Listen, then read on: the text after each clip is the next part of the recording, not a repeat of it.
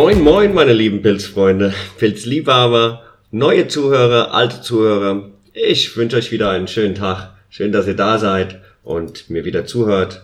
Ähm, in diesem Podcast geht es um die Verbindung zwischen den Pilzen und uns. Und ganz genau soll es heute über das Thema Microdosing gehen. Ich äh, habe angefangen für euch so ein bisschen zu recherchieren und habe festgestellt, dieses Thema, ich kann es einfach gar nicht in, in eine Folge nur packen. Also es werden hier zwei, drei Folgen auf alle Fälle kommen. Wenn ihr Themen habt, die euch über das Thema Microdosing interessieren, schreibt sie mir einfach in den Kommentaren oder ähm, hier in die Notes und oder per E-Mail. Und dann werden wir hier drüber auf alle Fälle was machen. Dann ähm, fangen wir einfach mal direkt mit dem Thema an. Magic Mushrooms, Zauberpilze, Microdosing. Ja, was ist das überhaupt? Wo kommt's her? Ja, was kann es überhaupt oder was kann es nicht? Ist es gefährlich? Äh, hüpfen wir jetzt alle aus dem Fenster? Wir werden es gleich lösen.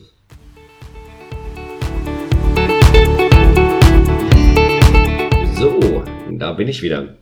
Ja, wie gesagt, wir steigen direkt mal ins Thema ein. Was ist Microdosing überhaupt?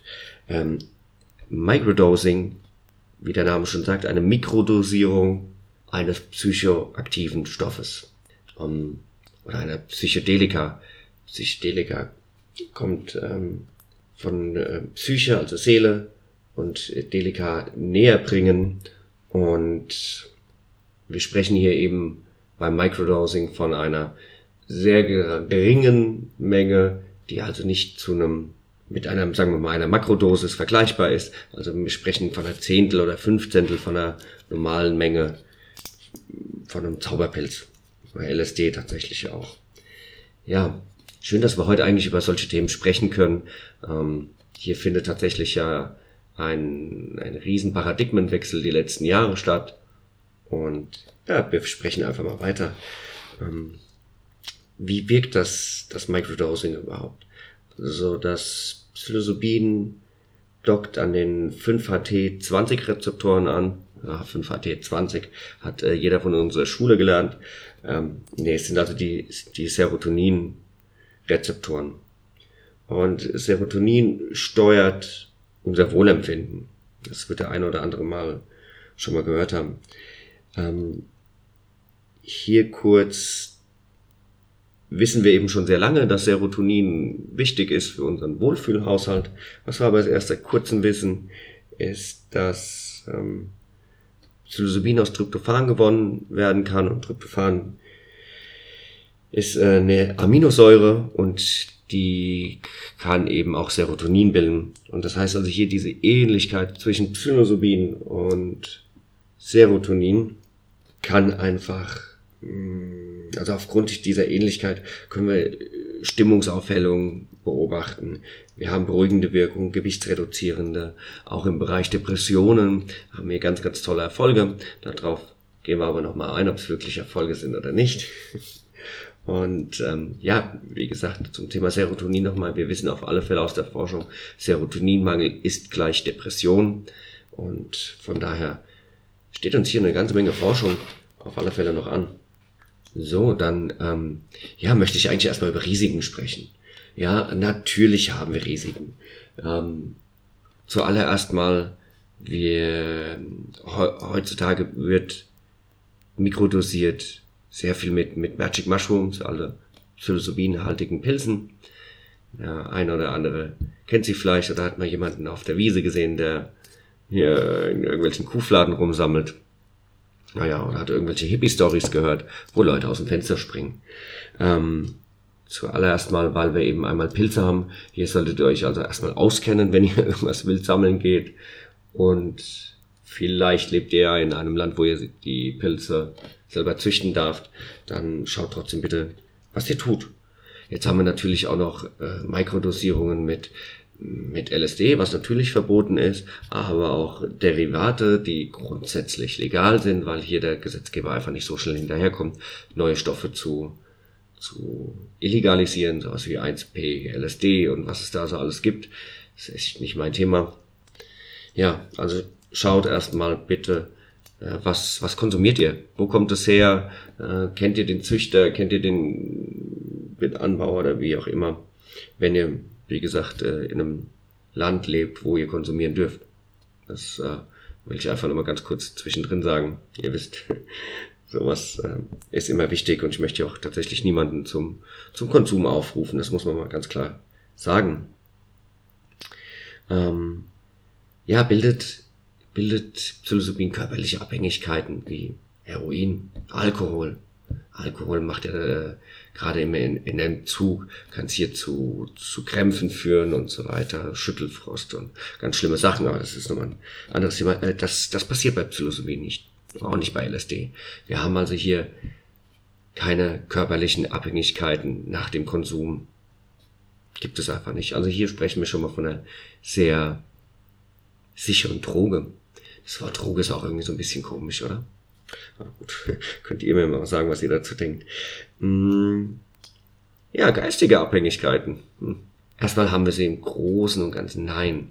Denn äh, wenn wir von Makrodosen sprechen, äh, eine größere Dosis von, von Psilocybin, also Magic Mushrooms oder LSD oder irgendetwas dergleichen, ist anstrengend. Also äh, hat niemand am nächsten Tag Bock, äh, sich das gleiche nochmal anzutun, was ja bei vielen anderen Drogen nicht so ist.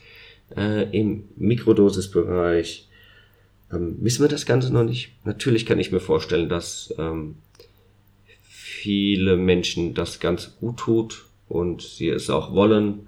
Ähm, jetzt müssten wir wieder ganz genau klären für jeden, was ist überhaupt eine Abhängigkeit, also was ist Sucht, äh, Sucht kann Sport sein, weil wenn du mir diesen Sport wegnimmst, ärgert mich das. Das kann genauso ähm, das Wochenendbier sein oder eben der tägliche Konsum von irgendwelchen Stoffen. Also das ist nochmal ein anderes Thema, aber das gehört hier auch gar nicht rein. Ähm, was man aber sagen muss, ist, ähm, dass Psilocybin nicht die, ins, ins Dopaminzentrum mit eingreift. Das heißt also, das Belohnungszentrum wird hier nicht aktiviert, wie bei vielen anderen Drogen. Und somit entsteht eigentlich schon ein, ein Antisuchteffekt. Ja. Wie gesagt, wir, wir haben natürlich Menschen, die sich wohlfühlen auf, auf ähm, Microdosing. Und ähm, die werden die werden natürlich ähm, ja jetzt nicht so begeistert sein, wenn, wenn sie tolle Erfolge damit haben, gerade was Depressionen, Angstzustände oder oder oder angeht und man nimmt ihnen dann ihr Medikament weg, würde man ja bei äh, normalen Medikamenten, die es heutzutage gibt, auch nicht machen. Sonst, was haben wir denn noch für eine, für eine riesigen Überdosierung? Ganz klar, Überdosierung. Wenn ihr nicht wisst, woher ihr das bekommt, was, was ihr eben da konsumiert, wisst ihr nicht, wie hoch es konzentriert ist. Das fängt bei Pilzen an, allein, dass der Stamm weniger Wirkstoff enthält als die Kappe. Hier fängt es also schon an. Man müsste eigentlich ein sauberes Pulver machen, was homogen ist. Ja. Und bei LSD irgendwas Kleines auf einer Pappe oder so ist das natürlich nochmal ein anderes Thema. Also wie gesagt, hier das. Und äh, als guter Letzt, als, als Risiko muss man ganz klar sagen, die Illegalität. Zur ähm, Illegalität muss man ganz klar sagen, dass Magic Mushrooms, der Besitz, Handel und so weiter verboten sind. Konsum natürlich wieder nicht, aber um sie zu konsumieren, muss man sie besessen haben oder man ist irgendwie auf den Kuhfladen gefallen und hat aus Versehen Magic Mushroom gegessen. Naja, ähm, hier gibt es eine, eine Grauzone mit Magic, also Zaubertrüffeln oder Philosophenstones. Ähm, das ist so eine Grauzone, aber da werden wir, glaube ich, einfach mal ein, ein eigenes Video oder Podcast drüber machen, was hier genau der Unterschied ist zwischen diesen Magic Truffles. Das sind eigentlich gar keine Truffel, oh Gott, gar keine Trüffel, sondern ähm, Skleronien. Und äh, ähm, ja, werden wir einfach mal nochmal einen anderen Podcast drüber machen. ja, was gibt's auch zu sagen? Wir erleben tatsächlich eine Renaissance mit den Psychedelikas. Wir wissen zum Beispiel von der, ähm, es gibt in Mannheim ein wunderschönes Projekt vom Gerhard Gründer mit der Charité zusammen, die schon sehr viel geforscht haben. Und auch in den USA beziehungsweise Kanada haben wir ja sehr viel, was Legalisierung andreht und die haben wir natürlich schon wunderschöne Zahlen. Und ich finde es auch schön, dass ähm, erstmal mehr geforscht wird. Denn ähm, wir können zum Beispiel sagen, gerade bei dem Thema äh, Depression, ähm, viele, die Microdosen nehmen es gar nicht unbedingt, um die Kreativität zu steigern und so weiter. Natürlich kann es das, keine Frage. Tatsächlich haben wir aber sehr viele äh, Menschen, die konsumieren ihr Microdosing auch, um einfach ein bisschen bunteres Leben zu haben und die Depression nicht so tief zu, zu spüren. Ja, man muss ganz klar sagen, ähm, jeder hat mal eine schlechte Phase, aber durch das Microdosing ähm, ist die schlechte Phase einfach nicht mehr so lang, nicht mehr so tief, nicht mehr so spitz und die höhere Phase ist einfach länger, angenehmer. Das können wir einfach nachweisen. Dann, wie gesagt, zu dem Thema Depressionen. Ungefähr ein Drittel der Patienten schlagen gar nicht auf auf ähm, die herkömmlichen Medikamente eben an. Das ist ein Riesenthema. Und plus, dass viele der herkömmlichen Medikamente einfach heute einen ruhig stellen. Das ist einfach ein äh, kein Hoch, kein Tief. Äh, es ist ein Nö. Und äh, das ist für viele Menschen sehr schlimm. Und jetzt müssen wir sagen, wenn wir im Makrodosing-Bereich reden, hier haben wir schon wunderbare Zahlen. Das heißt, von einer einmaligen beziehungsweise einer äh, 1 bis 2 Einnahmen von einer relativ hohen Dosis äh, in einem therapeutischen Rahmen, dass eben nichts passieren kann mit einer richtigen Integrierung, das heißt ein Nachgespräch da eben auch, ähm, haben wir hier signifikante Änderungen des Lebens. Und wir sprechen hier eben nicht mehr über Symptome heilen, oder beziehungsweise Symptome wegschieben. Das heißt, wenn die, wenn die Pille nicht mehr da ist, äh, ist das Problem auch wieder da. So funktioniert leider halt heute unsere, unsere Medizin oder sehr viel davon, muss man ganz klar sagen. Also wir bekämpfen die, die Symptome, aber nicht die Ursache. Und hier haben wir eben bei, bei Psilocybin diesen Paradigmenwechsel, dass wir sagen, wir haben eine einmalige oder zweimalige ähm, Einnahme, hohe Dosis und der Mensch ändert sich komplett ich müsste die, die Studie jetzt nochmal genau rausgucken. Ich habe aber soweit im Kopf, dass ähm, bei den jetzigen, sagen wir mal, Suchterkrankungen, also Alkoholiker, Zigarettenraucher und so weiter, die Rückfallquote im ersten eins, zwei Jahren bei über 80, 90 Prozent liegt. Bei Menschen, die auf Microdosing, äh, Makrodosing äh, das Ganze probiert haben, haben wir Erfolgsquoten über 50 Prozent innerhalb den ersten zwei Jahren ohne Rückfälle. Ganz, ganz toll. Ähm, wir haben Menschen, die Krebsleiden haben, die auf den Tod vorbereitet werden mit, mit Psilocybin. Das ist auch ein Thema, das natürlich ein Tabuthema der Tod, aber wenn jemand eben todkrank ist, ähm, kann ihm das wunderbar helfen. Die USA und Kanada zeigt uns da sehr viel. Wir haben ja schon mal sehr viel geforscht das muss man ja sagen. Albert Hoffmann hat ja irgendwann mal das LSD gefunden. Ähm, dann wurden die Zauberpilze von Maria Sabina und Gordon Watson äh, in, die normale Welt gebracht, nennen wir das einfach mal so. Und dann wurde ja sehr viel geforscht. Das muss man ja einfach mal festhalten. Und dann kam eben die, die Kastrierung der Psychedelikas und die letzten Jahre ist erstmal nichts passiert.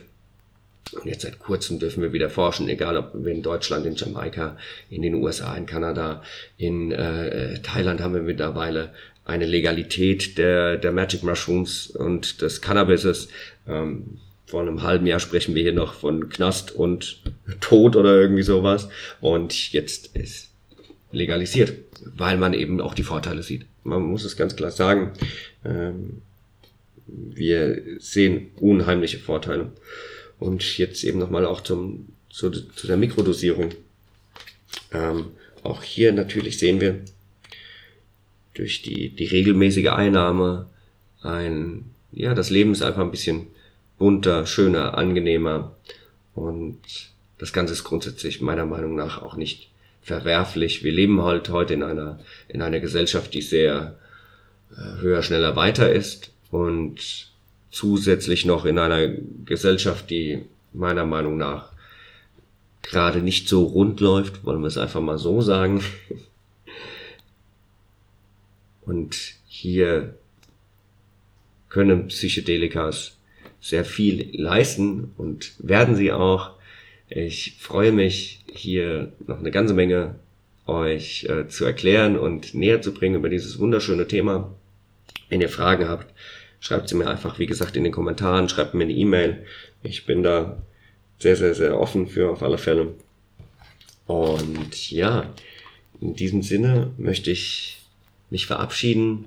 Äh, drückt die Glocke, kommentiert, um den, ihr Algorithmus von Google immer schön hochzuhalten, dass auch andere Leute uns finden. Und in diesem Sinne mögt die Spore mit euch sein und mach schlafen.